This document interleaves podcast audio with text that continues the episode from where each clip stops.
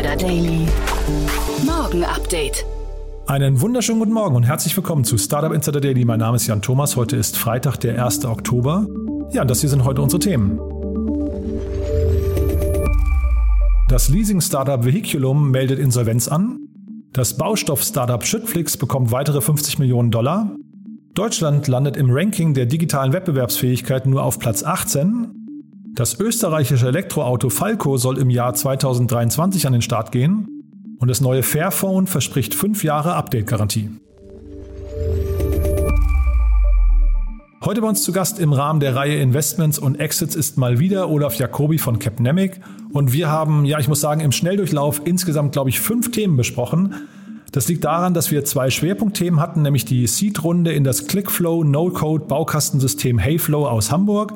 Dort sind 5,2 Millionen Euro geflossen. Ist ein sehr spannendes Unternehmen, werdet ihr auch gleich hören. Und das zweite Thema, da geht es um Procurement Tech, ist ein Unternehmen aus der Schweiz, gegründet von drei ETH-Absolventen.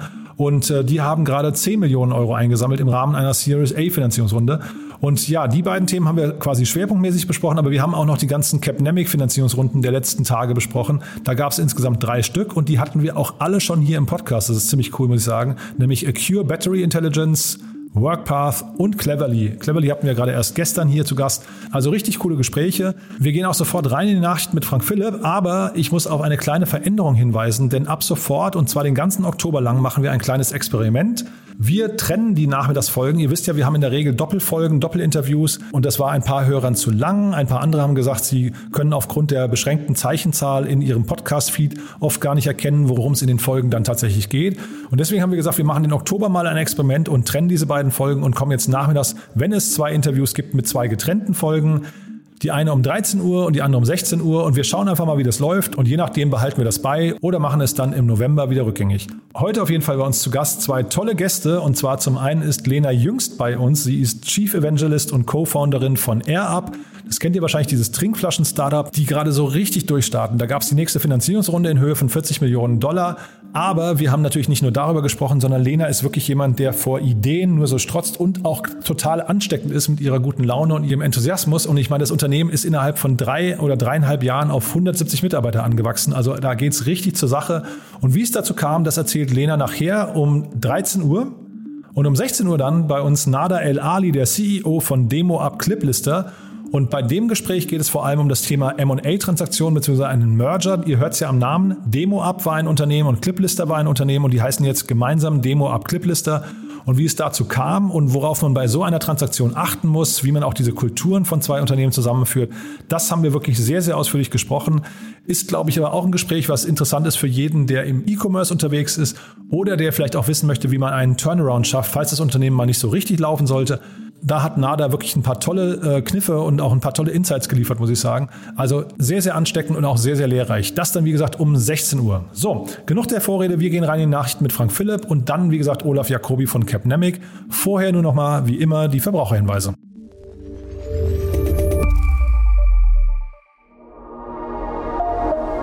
Werbung. Diese Folge wird präsentiert von InVenture, der ersten deutschen Plattform für mittelbare Investitionen in Venture Capital Fonds. Du möchtest lange vor dem Börsengang an der Wertentwicklung von Startups partizipieren? Dann schaue jetzt auf www.inventure.de/slash podcast vorbei und erhalte einen Gutschein für deine erste Investition. Das war die Werbung. Und jetzt geht es weiter mit Startup Insider Daily. Nachrichten company would be near bankruptcy. Finanzierung geplatzt. Leasing-Startup wie Heiklium meldet Insolvenz an. Das 2015 gegründete Auto-Leasing-Startup wie Heiklium muss nun Insolvenz anmelden. Dies berichtete der zuständige Insolvenzverwalter Thorsten Martini auf Nachfrage von Gründerszene. Gründe für die Insolvenz waren Lieferengpässe in der Automobilbranche, sodass bestellte Fahrzeuge nicht rechtzeitig ausgeliefert werden konnten. Zudem ist eine geplante Investierungsrunde mit einem nicht genannten Investor geplatzt. Vehiclium betreibt eine Plattform, über die sich aktuelle Leasingangebote von Herstellern miteinander vergleichen lassen. Dies führte zeitweise zu großen Erfolgen und Kooperationen unter anderem mit dem Discounter Lidl. Martini berichtet gegenüber Gründerszene, dass es weiterhin Ziel sei, einen Investor zu finden. Daher ist bislang auch niemand der 120 Mitarbeitenden des Unternehmens gekündigt worden. Alle drei Gründer seien noch in ihrer Rolle als Geschäftsführer aktiv. Solange das Verfahren aktiv ist, dürfen sich die Gründer selbst zum Verfahren nicht äußern. Very good. So how come you need money? Schüttflix bekommt 50 Millionen US-Dollar. Das Startup für Baustellenschüttgüter hatte in einer Finanzierungsrunde 50 Millionen US-Dollar eingeworben. Angeführt wurde die Runde vom britischen Risikokapitalfonds Draper Esprit. Die bestehenden Investoren Speed Invest, HV Capital und der Baukonzern Strabag sowie die Gründer haben sich ebenfalls an der Runde beteiligt. Zur Bewertung wurden keine Details genannt. Die neuen Mittel sollen zur Expansion ins Ausland verwendet werden. So will man im kommenden Jahr in Polen, der Tschechischen Republik und Österreich starten. Das in Gütersloh ansässige Schüttflix betreibt keine eigenen Schotter- oder Kieswerke. Stattdessen können Produzenten ihre Angebote auf der digitalen Plattform einstellen. Per App können die Bauherren ihre Bestellung aufgeben, mit der dann automatisiert unabhängige Transportunternehmen beauftragt werden. I have a competition in me. Deutschland landet bei digitaler Wettbewerbsfähigkeit auf Rang 18. Beim neuen World Digital Competitiveness Ranking landet Deutschlands Wettbewerbsfähigkeit in der digitalen Welt auf dem 18. Platz. Das Ranking setzt sich aus drei Kriterien zusammen. Wissen, Technologie und Future Readiness, also die Zukunftsfähigkeit der Menschen, Unternehmen und des Staates eines Landes. Von insgesamt 63 untersuchten Ländern schneidet Deutschland im Vergleich vor allem im Bereich digitale und technologische Fähigkeiten der Menschen verhältnismäßig schlecht ab. Hier landen wir nur auf dem 54. Platz. Mit den öffentlichen Ausgaben für Bildung befindet sich Deutschland auf dem 39. Rang und beim Einsatz von Big Data bzw. Analytics rangiert die Bundesrepublik auf dem 53. Platz. Im Gesamtranking befindet sich die USA auf dem ersten Platz, gefolgt von Hongkong. In Europa liegen Schweden, Dänemark und die Schweiz vorne. Die größten Verbesserungen in den vergangenen Jahren haben China, Südkorea, Japan und die Vereinigten Arabischen Emirate erreicht. We need change. Personalwechsel bei Salando und Tinder. Ralf Zerbrich ist einer der führenden Experten für künstliche Intelligenz. Nun verlässt der Zalando-Chef für Datenanalyse und maschinelles Lernen laut FAZ den Onlinehandel mit unbekanntem Ziel. Zerbrich war zuvor unter anderem bei Microsoft, Facebook und bei Amazon, wo er den weltweiten Forschungsbereich künstliche Intelligenz geleitet hatte. Bei Zalando leitete er mehrere Teams, die das Verhalten der Kunden auf der Plattform von Zalando analysieren, um zum Beispiel personalisierte Angebote zu erstellen. Während bei Zalando also eine wichtige Person geht, freut sich hingegen die Dating-App Tinder über einen neuen Zuwachs an oberster Spitze. Renate Nyborg ist seit dem 27. September neue CEO. Damit wird Tinder erstmals seit Gründung im Jahr 2012 von einer Frau geführt. Zuvor war Nyborgs Stelle im Unternehmen General Managerin für Europa, den Nahen Osten und Afrika. Shar Dabi, CEO des Mutterunternehmens Match Group, lobt die neue CEO für ihr ausgeprägtes Gespür und kommentiert dies mit, sie leitet das europäische Geschäft von Tinder, hat wahre Führungsqualitäten bewiesen und konzentriert sich unermüdlich darauf, das Wachstum zu beschleunigen. A new car? Mm-hmm. Why would I want a new car? Österreichisches Elektroauto Falco soll 2023 kommen. Das Startup Alveri aus dem österreichischen Ried im Innkreis hat angekündigt, im kommenden Jahr einen Prototypen seines Elektroautos Falco vorzustellen. Bereits ein Jahr später soll dann das erste österreichische E-Auto in Serienproduktion gehen. Derzeit gibt es das Fahrzeug allerdings nur als Konzept auf Papier. Bei der Entwicklung möchte Alveri auf die bestehende Plattform eines etablierten Serienherstellers zurückgreifen und nennt dabei VW, Canoe und Tesla als mögliche Partner. Wo und von wem der Falco gefertigt werden soll, ist zudem noch unklar. Fest stehe unterdessen die Reichweite von 560 Kilometern, eine Batterie mit einer Kapazität von 80 Kilowattstunden sowie eine Ladeleistung von bis zu 300 Kilowatt. Zum Marktstart soll Falco lediglich 50.000 Euro kosten. Ob sich der straffe und überaus ambitionierte Zeitplan einhalten lässt, wird im Netz stark bezweifelt. Ebenso wird man sehen, ob bei den technischen Spezifikationen, vor allem beim Preis, nicht doch zu viel versprochen wird. Google kündigt neue KI-gestützte Funktionen für die Suche an. Im Rahmen des live gestreamten Events Search on 21 von Google hat der Tech-Riese einen Ausblick darauf gegeben, wie Antworten auf Suchanfragen in Zukunft aussehen könnten. Unter anderem wird die Funktion Point and Task eingeführt, mit der es zunächst englischsprachigen Nutzerinnen und Nutzern möglich sein wird, über die App Google Lens Gegenstände und andere Inhalte aufzunehmen und diese anschließend als Suchanfrage an Google weiter weiterzuleiten. Point and Task basiert auf dem Multitask Unified Model, das Google erstmals im Mai dieses Jahres in Bezug auf KI in Suchanfragen vorstellte. Eine weitere Funktion wird Things to Know sein. Hierbei handelt es sich um KI-basierte Vorschläge, mit der man seine Suche fortführen kann. Auch diese Funktion wird zuerst nur für englischsprachige Nutzer zur Verfügung stehen. Das neue Fairphone verspricht fünf Jahre Update-Garantie. Mit dem Fairphone 4 legt das Social Business Fairphone nach und kündigt ein neues Modell an. Laut des Unternehmens ist es das weltweit erste elektronikmüllneutrale 5G-Smartphone. Es erscheint zwei Jahre nach dem letzten Modell, dem Fairphone 3 und ist auch wie sein Vorgänger modular aufgebaut, kann in seine Einzelteile zerlegt und vom Nutzer oder der Nutzerin selbst repariert werden. Außerdem verspricht Fairphone eine fünfjährige Update-Garantie. Wie gewohnt liegt auch beim Fairphone 4 der Fokus darauf, Ressourcen aus fairen Quellen zu beziehen und ein ganzheitlich nachhaltiges Smartphone zu bauen. Seit gestern kann man das neue Modell über die Unternehmenswebseite vorbestellen. Ab dem 25. Oktober soll es dann europaweit bei verschiedenen Händlern erhältlich sein. Das Modell mit 6 GB RAM und 128 GB internem Speicher soll 579 Euro kosten. Twitter testet NFTs als Profilbilder. NFTs werden für viele User im digitalen Raum immer relevanter, denn mit diesen können Besitzerinnen und Besitzer einer Bild-, Text- oder Videodatei durch Blockchain eindeutig identifiziert werden. Jetzt möchte Twitter die Integration von erworbenen digitalen Kunstwerken vereinfachen und arbeitet an einem Feature, mit dem NFT-Dateien ganz einfach als Profilbilder eingestellt werden können. Twitters Head of Consumer Product Marketing Justin Taylor teilt einen Tweet, in dem gezeigt wird, wie die neue Funktion aussehen könnte. Wie in dem Tweet zu sehen ist, können Nutzerinnen und Nutzer ihre Wallet, in dem sich die erworbenen NFTs befinden, mit Twitter verbinden. In einem nächsten Schritt können diese dann ausgewählt und als Profilbild eingestellt werden.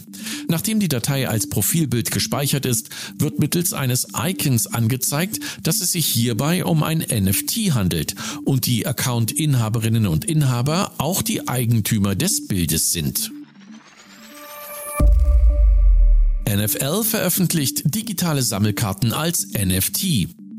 Noch in dieser Saison will die NFL NFTs zum Sammeln anbieten.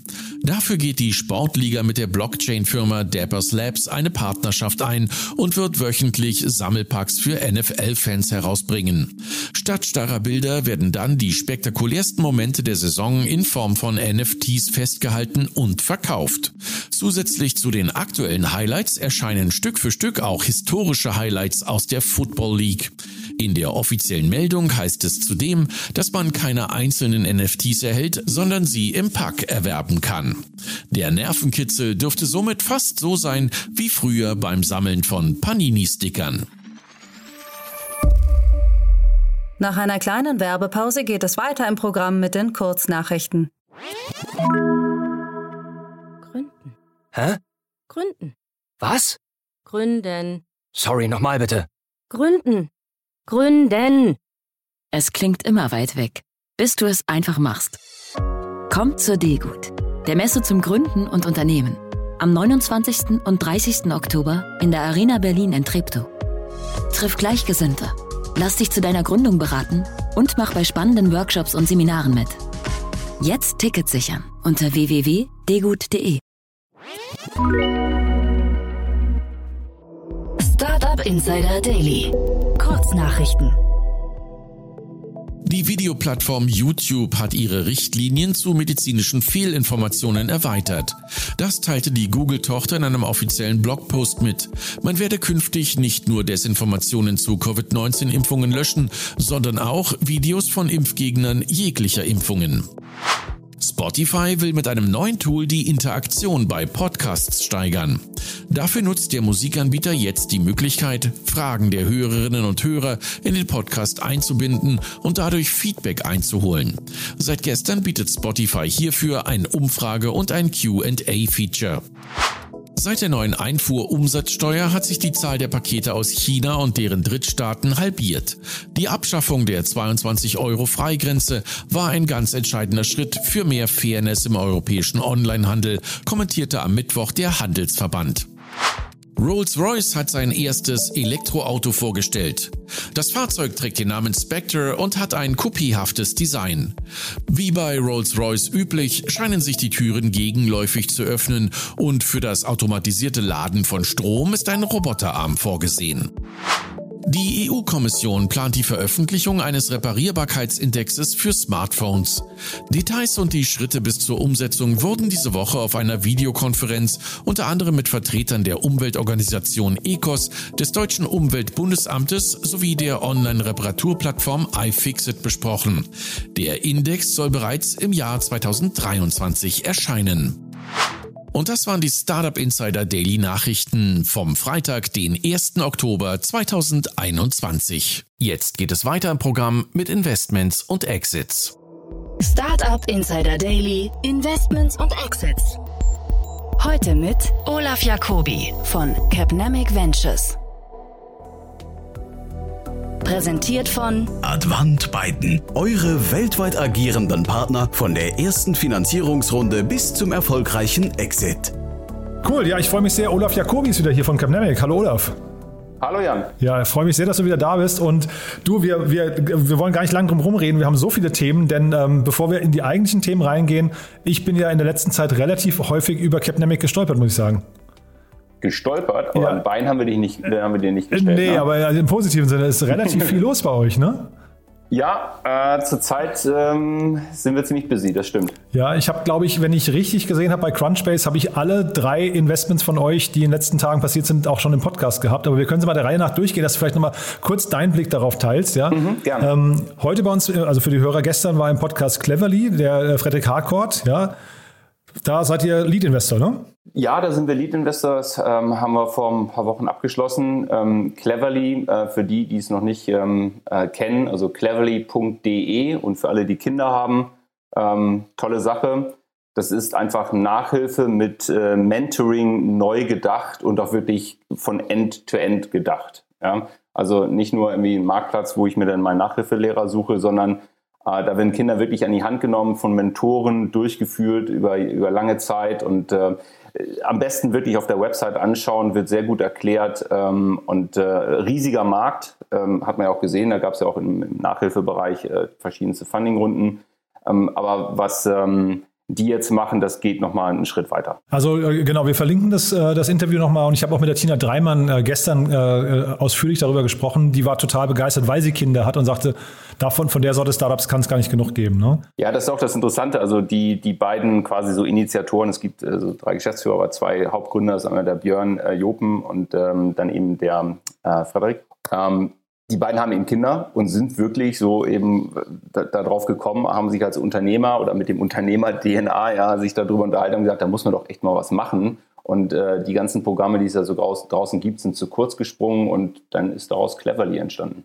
Hm. Ja, es ist total cool, ja. Und äh, Tina sagte so spaßeshalber, der, der Fredrik hat ja vorher I Make You Sexy gemacht, ne? Und dann meine sie, jetzt macht er halt I Make You Smart. Das fand ich ganz cool. Ja. ja. ja. ich weiß nicht, ob da ein kausaler Zusammenhang besteht, aber. Nee, aber ich fand die Brücke schön, ne? Genau. Du, dann, dann hatte ich hier den Johannes Müller von WorkPath und da seid ihr auf das Thema OKRs jetzt gestoßen, ne? Ja, also, oh, das darf man nicht sagen. Es ist also mehr als OKR. Okay. Ähm, ähm, denn, ähm, also WorkPath bezeichnen sich selber und so ist das System auch gebaut als Operating-System für Großunternehmen, die in ein agiles Arbeiten äh, übergehen. Genau, ich glaube, Sie haben sich da rausentwickelt, ne? Ähm ja, genau. Jeder hat mal wahrscheinlich ein bisschen mit OKR angefangen, hat aber dann auch erkannt, das ist zu wenig, weil also große Organisationen und jeder, der schon mal in einer großen Organisation gearbeitet hat, kann sich vorstellen, wie schwierig es ist, dort wenn man Organisationsform und die Art und Weise, wie man in Teams zusammenarbeitet, zu verändern. Und die haben eben eine Plattform gebaut, ein Operating-System gebaut, was Großunternehmen in die Lage versetzt, wirklich also dynamische Teams, interdisziplinäre Teams zu finden, zu steuern, zu bewerten und so weiter und so fort. Sieht auch mega schick aus, muss ich sagen. Ich habe mich da nur gefragt, also ähm, die Marktgröße kann man wahrscheinlich gar nicht so richtig einschätzen, weil man ja wahrscheinlich genauso, ja, man kann wahrscheinlich sagen, jedes Unternehmen ist theoretisch ein potenzieller Kunde, ne, jedes größere. Aber wahrscheinlich ist es ein Vertriebsthema hinterher, ne? Naja, also ein Vertriebsthema ist es wahrscheinlich bei den meisten Unternehmen, äh, muss man schon. Also äh, das Produkt zum Kunden bringen oder den Kunden zum, äh, zum Produkt. Ähm, was du meinst, ist, dass es eben nicht jetzt unbedingt so einmal mit der Kreditkarte durchswipen und dann habe ich eine neue Subscription. Nee, das ist ähm, wirklich Enterprise Sales. Also da geht es in Richtung äh, großer Mittelstand oder äh, große Enterprises. Die Tickets sind natürlich dann auch ein bisschen größer, aber der Sales, Sales Cycle und das Sales Approach ist eben auch etwas intensiver. Ja, es gibt also für die Hörerinnen und Hörer, es gibt einen sehr, sehr schönen Podcast mit dem Gero Decker und Joel Kasmarek ähm, auf Digital Kompakt, wo sie so die Sales-Erfahrungen von Gero Decker besprechen. Und ja. Signavio, das erinnert mich so ein bisschen daran, weil der auch immer quasi aus dem Enterprise Sales berichtet und das ist dann mhm. halt schon, das sind sehr, sehr lange Sales-Zyklen, ne?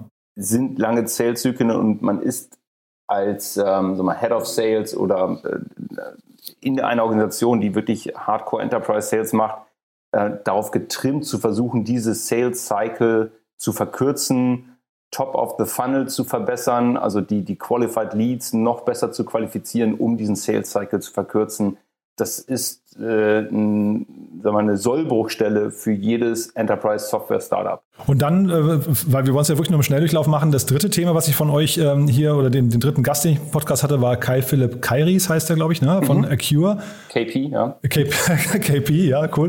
Das wusste ich nicht. Das ist ein, ein sehr schöner Spitzname. Und äh, genau, das fand ich ja das, also eigentlich am bemerkenswertesten Startup. Also nicht, ich will jetzt nicht den anderen beiden nicht zu nahe treten, aber das fand ich so richtig Deep Tech, ne? Das ist wirklich Deep Tech, ja. Also als ich die drei Gründer das erste Mal getroffen habe, ähm, da musste ich mich auch wirklich anstrengen, hinterherzukommen. Ähm, so, also gedanklich, äh, weil die drei haben eben in, promoviert in die, ihrem Thema in Battery Management und Intelligence ähm, an der RWTH. Und ähm, ja, ähm, da haben wir letztes Jahr ähm, investiert. Mhm. Und jetzt haben die eben eine, eine, große Runde gemacht. Und kannst du da mal vielleicht ganz kurz, weil das ist ja wirklich sehr spannend, ähm, das hatte ich den, den KP auch gefragt dann, äh, wie kann sich ein Investor überhaupt in so einem Bereich Domain-Expertise aufbauen? Als VC sollte man erstmal grundsätzlich neugierig sein. Also wenn man das nicht mehr ist, dann muss man Beruf wechseln. okay. ja, also, und äh, wenn man sich dann überlegt, sagt, okay, was sind eigentlich große Märkte? Und man sieht ein Pitch-Deck oder man beschäftigt sich mit diesem Markt, Batterien, dann weiß man, dass es ein Metamarkt ist, der gerade explodiert. Und ähm, in einigen Märkten möchte man natürlich gerne investieren. Ähm, so, da wir keine Hardware oder weniger Hardware-Investments machen und in Batterie-Hardware sicherlich auch nicht unbedingt so das, äh, ähm, das, das, sinnigste Investment zu, zum jetzigen Zeitpunkt wäre, ähm, haben wir uns wirklich umgeschaut und gesagt, okay, im, im Softwarebereich, in diesem Batteriesektor, was gibt es denn da? Ähm, und ähm, da haben wir eben auch erkannt, dass eine Infrastruktur, ein Investment in Infrastruktursoftware in diesem Batteriemarkt sehr, sehr sinnig ist, ähm, weil, er, weil dieser Bereich mit dem Markt selber wächst. So, und äh, eine Cure ist im Endeffekt ein, ähm, ein, ein Third-Party-Provider, der unabhängig ist und die Daten von Batteriesystemen real-time ausliest, verarbeitet und dann auch wieder an den Batteriesystembetreiber zurückgibt, aber eben als Analyse ähm, mit einer Prediction, wie sich, also Vorhersage, wie sich die Batterie verhalten wird, mit ähm, ähm, Tipps, ähm, wie man die Batterie am besten lädt oder entlädt und sogar, das können die auch, anhand von einer Pattern Recognition mit, mit hunderten von Datenpunkten ähm, erkennen, ob eine Batterie in der Zukunft mal ein Problem äh, bekommen wird, explodiert, abraucht und so weiter und so fort. So, und diese Technologie, die die dort ähm, entwickelt haben, meiner Meinung nach einzigartig. Da, da, arbeitet man sich dann eben ein bisschen ein in das Thema. Nee, finde ich super spannend und auch total bestechend. Also ich meine, das ist ja ein riesengroßer Markt, der irgendwie auch wahrscheinlich perspektivisch noch größer wird. Ne? Ist ein, allein durch die äh, Elektromobilität wahrscheinlich einfach ein, ein extrem wichtiges Thema. Und es hat so eine schöne Impact-Komponente, finde ich auch noch. Denn, es hat, es ne? hat eine unglaubliche Impact-Komponente, weil wenn man Batterien einfach so sich 20 Prozent länger äh, benutzen kann äh, und das mal auf die gesamte Welt hochrechnet, also auf die Lithium-Ionen-Batterien, ähm, aber andere Batterien werden sicherlich auch noch folgen, ähm, dann hat das einen großen Impact. Ähm, und wenn wir von Elektromobilität sprechen, dann denken wir mal nur an, was ich, so ein Elektrosmart oder was ich, ein äh, i3 oder die neuen Golfs oder auch ein Tesla ähm, oder ein Tier ähm, E-Scooter. Aber Elektromobilität geht viel weiter. ich meine, die Schiffe sind der größte Umweltverpester mit ihren Dieseln. Aber auch große Schiffe werden jetzt schon mit Elektroantrieb gebaut. Ja, riesige Antriebsstränge. Äh, und dort, wo eben früher die Dieseltanks und die Dieselgeneratoren waren oder Motoren, ähm, da sind dann eben Batterieeinheiten äh, im Bauch des Schiffes. Und ähm, auch da ist eben äh, EQ schon ähm, integriert. Und ja, bemisst eben die Batterieleistung und äh, das Verhalten eben von sehr, sehr großen Schiffen. Also bin ich sehr gespannt, wie es da weitergeht. Und sag mal, apropos weitergehen, wie mit euch, da, ihr seid ja auch selbst quasi in den News gewesen gestern. Ähm, ich habe gesehen, ihr habt euch, äh, ja, äh, sag mal, entgegen dem Markttrend habt ihr euch nicht umbenannt, aber es gab ein Rebranding, ne? Ja, in der Tat. Ähm, wir haben uns ja erneuert, aber nur vom Look and Feel. Das alte Logo, das, an, das ganze, ja, das ganze Look and Feel ist jetzt von 2012 gewesen. Und wir sind natürlich auch wirklich gewachsen, haben uns sehr stark entwickelt, ähm, großes Portfolio aufgebaut. Ähm, sind älter geworden, also nicht wir, ähm, sondern äh, unser Unternehmen. Ähm, und ähm, dann war es einfach mal Zeit, dass wir das eben auch ausdrücken in, in Logo, in Farben, in, im Auftreten. Aber ich finde, die Seite wirkt nicht älter, ne? Also die, im Gegenteil, die Seite von euch zumindest wirkt, äh, wirkt frisch. Ja, äh, das hoffe ich, das hoffe ich. Ja. Ähm, also wer Lust hat, einfach mal capnamic.com und ähm, oder auf unseren Twitter-Account gehen. Ähm, da ist auch so ein Erklärvideo dazu. Ähm, ich mag es wirklich ähm, und äh, freue mich auch darüber, jetzt einfach mal irgendwie ein anderes Logo von uns äh, vor Augen zu haben. Du, und damit, damit man quasi im Kontext mal versteht, wie ihr denkt und arbeitet, dann sprechen wir jetzt nochmal über die beiden Themen, die du mitgebracht hast. Vielleicht nicht mehr ganz so ausführlich, weil wir jetzt schon so viele Sachen besprochen haben, aber mhm. das waren ja auch nochmal zwei coole Investments, die wir hier, äh, die du mitgebracht hast, ne? Ja, also was ich in der Presse gelesen habe, Heyflow, eine No-Code-Plattform, hat eine Runde gemacht und Archlet, ich hoffe, ich spreche das richtig aus, ein, ähm, ein Procurement-Tech-Unternehmen aus der Schweiz, ähm, hat auch eine Runde gemacht. Und äh, vielleicht, vielleicht, fangen wir mit Heyflow an. Ja, cool. Mhm. Ja, also hey, Heyflow, Unternehmen, ähm, was in dem Bereich No-Code-Plattform unterwegs ist. Ähm, hat eine Seed-Runde gemacht. Ich habe mal so hochgerechnet, circa 4,5 Millionen ähm, Euro. Äh, und zwar von Project A. Und äh, wer war da noch drin? Atlantic Labs und dann der Chris Hitchen, also mit Possible Ventures. Ähm, die sind da zu dritt reingegangen. Ja, und Philipp Westermeier habe ich gesehen. Das habe ich nicht gesehen. Nee? Ah ja, das ist, äh, Philipp Westermeier hat sich da auch beteiligt. Okay. Ja. Nicht schlecht. Mhm. Gut. Also ist ähm. deswegen, weil ich, also den Namen liest man nicht so oft unter Investments äh, außerhalb der, der Medienbranche. Ne? Ich weiß, der hat ja bei, also OMR zumindest hat sich beteiligt mal bei Finance Forward und ich glaube ah, okay. auch bei Finanzszene. Aber jetzt äh, hier ist ja immer ein neues Feld. Ne? Ist ja wirklich so richtig, ein richtiges Marketing-Tool. Ja, ja, also ähm, habe ich wirklich überlesen oder ich, mir ist nicht aufgefallen. Na gut, also jedenfalls ähm, äh, kommt aus, ähm, aus meiner alten Heimat, aus Hamburg. Das freut mich äh, umso mehr. Ähm, und ähm, was machen die? Also ich meine, No-Code, glaube ich, muss ich jetzt nicht groß erklären, ist ein unglaublicher Trend und Hype in Richtung No-Code und Low-Code ähm, Software in den letzten Jahren wurde da wahnsinnig viel investiert.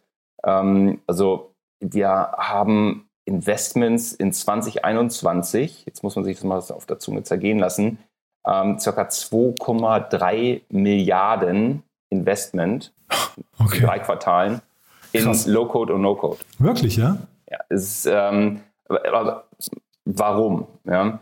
Ähm, wenn wir mal so 15 Jahre zurückdenken, da gab es ein Softwarepaket im Unternehmen oder vielleicht zwei, ja? SAP und ähm, ähm, wie heißt das, Microsoft Office. So, und heute sind Unternehmen, gerade Großunternehmen, durchzogen mit Softwarepaketen, mit Applikationen. Ähm, wir, wir sehen API-based Software, das heißt Headerless Software auch. Ähm, und die brauchen eben Frontends. Für einzelne Prozesse kann man überall kleine Frontends benutzen. Und ähm, die IT-Abteilung, also die Programmierer, die das früher gemacht haben, oder die Softwareentwicklungsunternehmen, äh, die schaffen das überhaupt nicht mehr. Also Time to Market ist eben auch gefragt. Das heißt, mit einer No-Code oder Low-Code-Applikation äh, oder Plattform kann ich eben ohne Software-Know-how zu haben relativ schnell neue Applikationen oder Workflows etc. Ähm, implementieren im Unternehmen. Und deshalb ist das eben so ein Trend. Und wahrscheinlich sind ja bei diesen, äh, bei diesen zwei Milliarden, die du gerade genannt hast, sind ja wahrscheinlich auch so diese ganzen Automationstools auch mit drin. Ne? Also ich glaube, die gehen Hand in Hand, diese beiden, beiden Bereiche. Ne?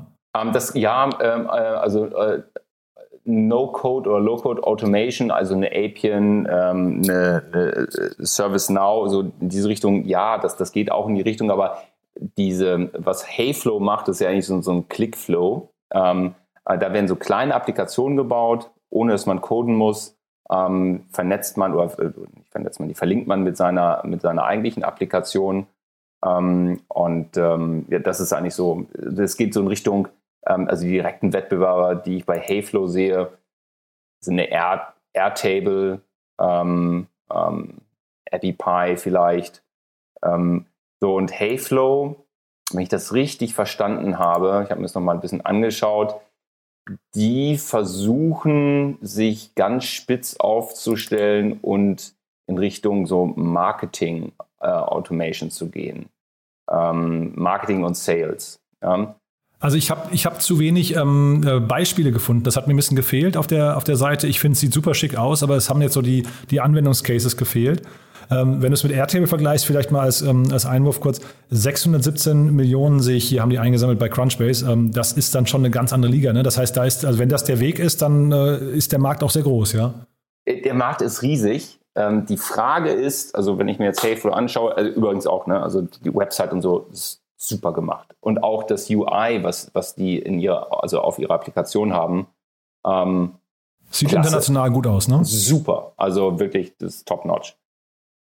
Die große Herausforderung wird sein, kommen die aus der Nische, in die sie jetzt also spitz in, in diesen Markt hineingehen, Marketing- und Sales-Anwendungen, kommen die da heraus. Ja? Ähm, ich habe die Applikation oder die, das Tool jetzt selber noch nicht benutzt. Ich habe mir mal ein Video angeschaut. Es sieht wirklich sehr, sehr schön aus. Und äh, ich glaube, das wird die große Herausforderung sein. Wobei, wenn ich es richtig äh, verstehe, ist es doch eigentlich der Wunsch von den, meisten, von den meisten VCs, dass man quasi in der Nische wächst und dann von da, wenn man einmal drin ist und einen Fuß in der Tür hat, von da sich so langsam ausdehnt, oder?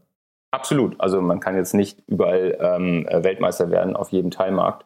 Äh, deshalb sollte man sich eben schon fokussieren, entweder ähm, regional, also auf ein Land erstmal oder auf eine Industrie. Die sagen eben, okay, wir machen No-Code, No-Code in dem Fall für Marketing- und Sales-Anwendungen.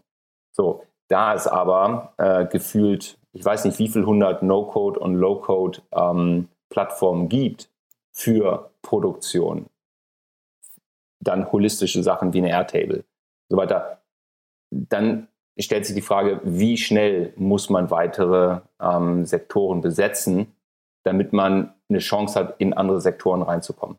Was ich äh, lustig fand in der Pressemeldung, die ich gesehen habe, stand drin, sie hatten sogar vor der eigentlichen Produktentwicklung hatten sie schon Kunden überzeugt. Das fand ich, äh, weiß gar nicht, wie sowas geht, ob man das nur mit Screenshots macht und äh, keine Ahnung, ein paar Diagrammen, aber das, oh, das, das, geht schon. Ja? Ja. Also so Friendly Customers, ähm, ähm, es gibt sogar Situationen, wo ein Kunde sagt, Mensch, das, was ihr da macht, ist super, aber bringt nochmal das und das Feature und dann kaufe ich das auch. Aha, cool. Ja, okay, das, das habe ich noch nie gesehen, bin ich so ein bisschen drüber gestolpert. Und das andere, was mich gewundert hatte, aber vielleicht also kannst du auch mal was zum Pricing sagen. Äh, die haben sehr merkwürdige äh, äh, Preise. Vielleicht haben die aber was mit der Internationalisierung und äh, eigentlich vom Dollar her denkend gedacht, weil also die kleinste Variante kostet 41 Euro im Monat und die, die nächstgrößte kostet 91 Dollar im Monat. Und dieses 1, das, das sieht man irgendwie so nie, finde ich. Man sieht immer 9, 9 hinten oder keine Ahnung 5, aber eine 1 nie gesehen. Hm. Also ich habe jetzt, ich habe jetzt die Website mal kurz aufgemacht. Also Basic bin ich bei 33 pro Monat. Ja, da bist jetzt im, im, da bist jetzt im, äh, im jährlichen Modus, ne? Ne, per Month. Und ah ja, tatsächlich, jährlich äh, 41, 91. Ja. Ich fand nur diese Einzelnen, das fand ich irgendwie das ganz, ganz ist charmant. Ist schon spannend. Ja. Also man könnte sagen, wahrscheinlich jemand, jemand Vollkostenkalkulation gemacht. Ja, genau. Hat der Controller auch das Pricing bestimmt. ja. Nee, cool. Du, dann lass uns noch schnell zu, zu Archlet gehen. Ja, ähm, ja. Äh, ist ja auch ein cooler Trend, glaube ich. Der, also wir haben jetzt mehrere Einkaufsstartups in der letzten Zeit gesehen, die so Procurement-Themen machen. Ja. Äh, ist auch ein Trend, ne? Also Procurement Tech, es gibt ja alles. Ne? Es gibt also äh, AdTech, also AD, Advertisement Technology, MarTech, Marketing Technology. Jetzt gibt es noch AdTech, also könnte man jetzt cleverly so ein bisschen bezeichnen, Education Technology, äh, PropTech äh, und jetzt auch Procurement Tech. Und ähm, Procurement Tech, ähm, das habe ich mir ein bisschen angeschaut. Also Procurement ist so eine der Bastionen in Großunternehmen, die nicht so doll digitalisiert ist. Das ist ganz spannend. Also es gab so eine Studie, welche Abteilungen sind eigentlich wenig digitalisiert im Unternehmen. Und ähm, HR war eine Zeit lang ganz, ganz unten, aber da wurde jetzt in den letzten Jahren richtig investiert. Ja, und also neue Unternehmen, neue Applikationen sind entstanden und die Unternehmen, also kaufen das eben und rüsten auf. Und im Procurement-Bereich, ähm, da haben wir ähm, vor ein paar Jahren hier aus München ein Startup mal gesehen, die so ähm, ähm, Vendor Monitoring machen und Supply Chain Monitoring, äh, Risk Methods, genau so, so heißen die. Die schauen eben, wo sind deine Lieferanten und sind die in Gefahr, geopolitisch oder vom Wetter und so weiter und so fort und melden das. Das war so eins der ersten großen Procurement-Tech-Startups, ähm, glaube ich, aus Deutschland. Auch super Unternehmen. So, und jetzt ähm, gibt es eben mehr und mehr, die auch wirklich den Einkaufsprozess versuchen zu digitalisieren, zu automatisieren, ähm, ähm, sehr datengesteuert ähm, neu auszurichten. Ich glaube, da wird das groß, die große Herausforderung, die Beziehung zwischen Einkäufer und Verkäufer oder Einkäufer und N-Vendoren ähm, jetzt auf einmal zu automatisieren. Ähm, äh, das, das, das wird, glaube ich, also so, so, wenn man das in ein paar Jahre später mal anschaut, ähm, spannend sein, zu, dann zu beobachten, wie, ist da, wie hat das eigentlich geklappt. Ja? Ähm, so, und eine Archlet, äh, die ja, ähm, sammelt sehr viele Daten, also interne Daten ein, ähm, auch exogene äh, Faktoren, um dann die bestmögliche Einkaufsentscheidung maschinell zu unterstützen. Also es geht über Ausschreibungen, aber dann eben auch ähm, Vergleiche. Ähm, da gibt es sehr viele Unternehmen in dem Bereich, ähm, sind aber alle noch nicht richtig heftig gefundet. Ja? Also eine Archlet hat jetzt, äh, ich glaube, 12, 13 Millionen Euro, äh, Dollar eingesammelt ja? Und ähm, wenn ich mir so den direkten Wettbewerber, ich glaube, das ist eine Kelfar, müsste das sein, ähm, aus Irland anschaue, die haben so 17 Millionen Euro bislang eingesammelt. Also auch noch überschaubar, ja? Immer noch überschaubar. Also es ist jetzt noch kein ähm, King- or Queenmaker-Investment ähm, dabei. Ähm, ich glaube, eine Kelfar, wer ist denn da reingegangen? Ähm, genau, Mosaik und Elephant in der, äh, in der A-Runde äh, letztes Jahr im Juni war das. Und ähm, das ist ein interessanter Bereich. Ich glaube, auch da wird das nicht einfach sein, ganz große Tickets innerhalb von, was weiß ich, sechs oder neun Monaten äh, zu schreiben. Sales Cycle wird schon heftig sein. Zeitgleich finde ich das total bestechend, weil, also so wie ich das hier verstanden habe, der Einkauf ist ja zum, also zum großen Teil eigentlich ein Datenthema. Ne? Also man, man, man hält einfach verschiedene Datenpunkte von verschiedenen Unternehmen nebeneinander.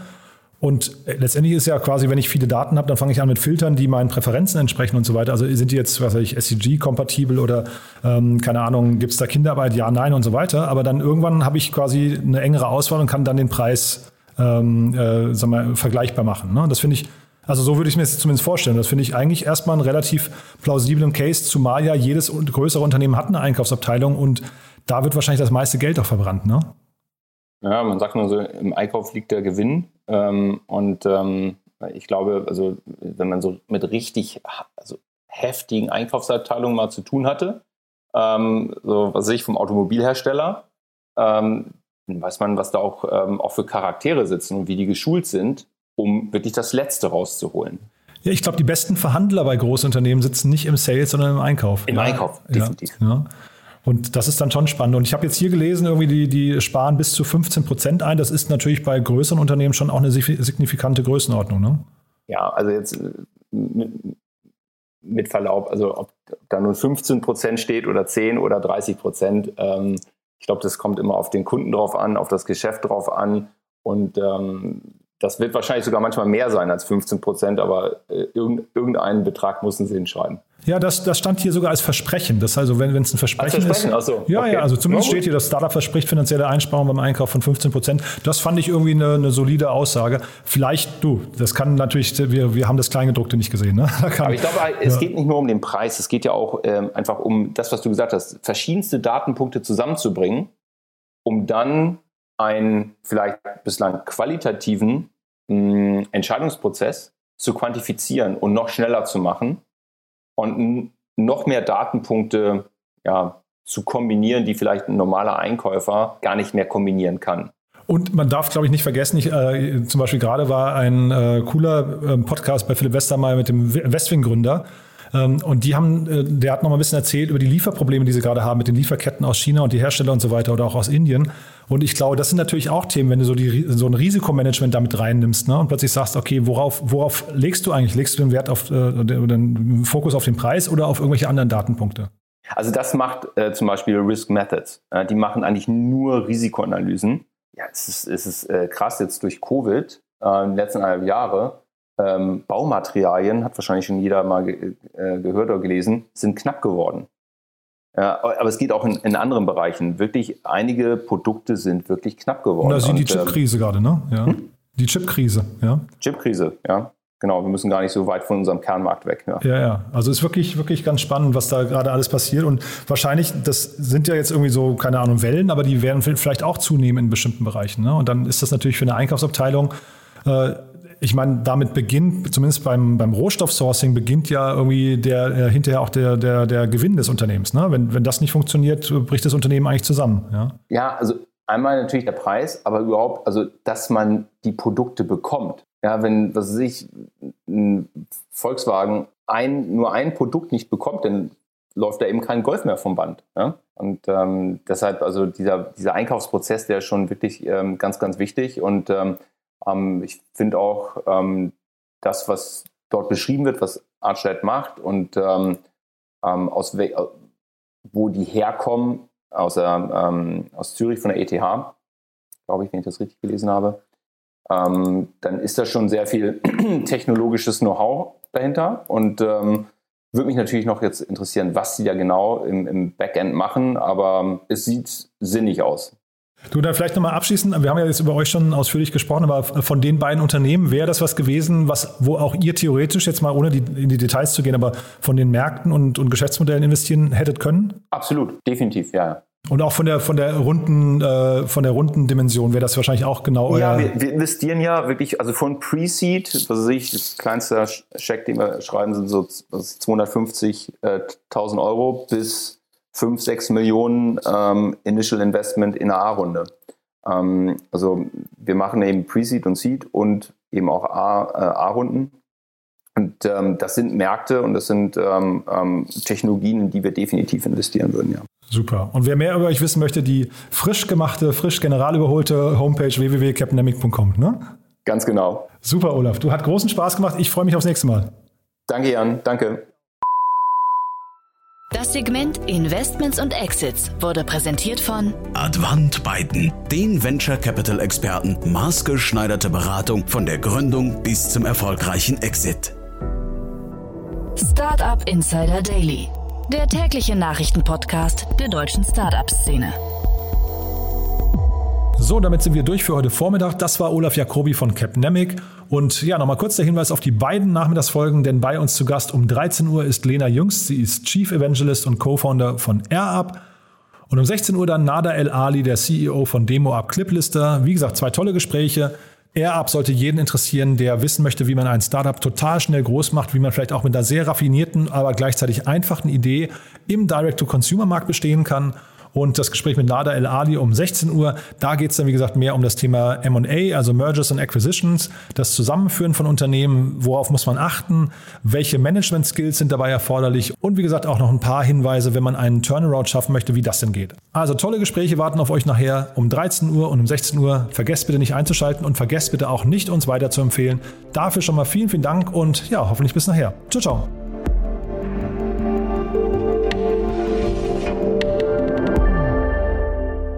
Diese Folge wurde präsentiert von InVenture, der ersten deutschen Plattform für mittelbare Investitionen in Venture Capital Fonds. Partizipiere bereits ab 2500 Euro mittelbar von der Wertentwicklung ausgewählter VCs.